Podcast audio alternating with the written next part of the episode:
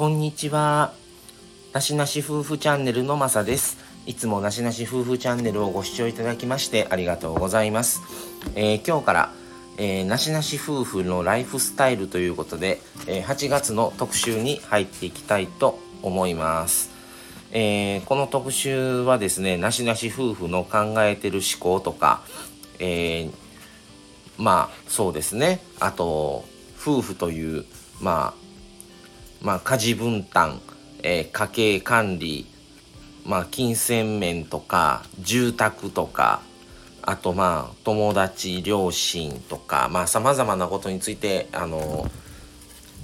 78回ぐらいあるんですかね。途中であのコラボもあるんですけどもそういうことを話をしていけたらと思います。で今日第1回ってことで8歳差はリスクっていう話なんですけどもえー、っとまあ過去配信でもお話はさせてもらったことあるんですけども、えー、なしなし夫婦はですね、えー、マサが8歳年上で、えー、マミが8歳年下になるので、えー、8歳差ということですね、うちは。で、まあ、8歳差と言っても、あのー、ね、今すごく年齢離れてる夫婦ですっていう方はすごく多いと思われるんですけども、えー、奥様の方が年上なのか、旦那さんの方が年上なのかによってもまた違うと思うんですね。で、ね、決してじゃあ何がっていうわけではないんですけども、特に8歳差だからっていうのは考えることはないですね。でまあ僕はあの再婚なのであの以前はもっと年が近い方だったんですけどもまあ気にしないですし8歳差。でもその何て言うんでしょう。8年奥さんの方が人生経験が少ないからどっかで逆だったら、え、8歳も長く生き、長く人生過ごしてんのに、そんなことも知らんの？とか、え、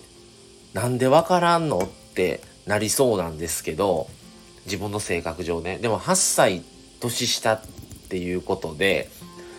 あ、知らなくても仕方ないし、とか、できなくてもしょうがないなって思ってる部分は絶対にありますね。だから、特にそういう面で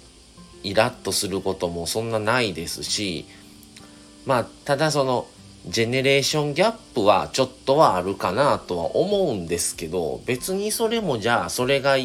気にするとかではないですしまあ気にしてたら結婚できないですからねしてないと思うんですけど別にあの僕たちは2年半付き合いをして1年半弱ぐらいですかね同棲して結婚なのでまあ大方4年4年弱ぐらいあの付き合っての結婚なんですけどまあ特にそんなあれですね。うん。その8歳差だからとかっていうあまり意識はしてないですね。うん。またこれがもっとね一回り以上とかなったら違うかったんかもしれないですけどまああとまあその年齢以前にお互いの性格とかもともと持ってるものもあるので経験とかねあのそういうのでも違うかったら年がいくら近くっても合わないだろうしうん、特にだから8歳差だからっていうことは僕たち夫婦に関してはそれほど感じないですね。うん、うん、8歳年下だけど自分にはできないものができたりとか持ってたりもしますしまああのマミさんから見てまたねあの8歳上だからっていう部分はあるかなとは思うんですけど、うん、っていう感じなのであまり気にしないですかね。そこを気にしてたら多分結婚もしてないのかなとも思ったりします。はい。てことで、えー、今回は8歳差は僕たちに関しては全然リスクでもないですし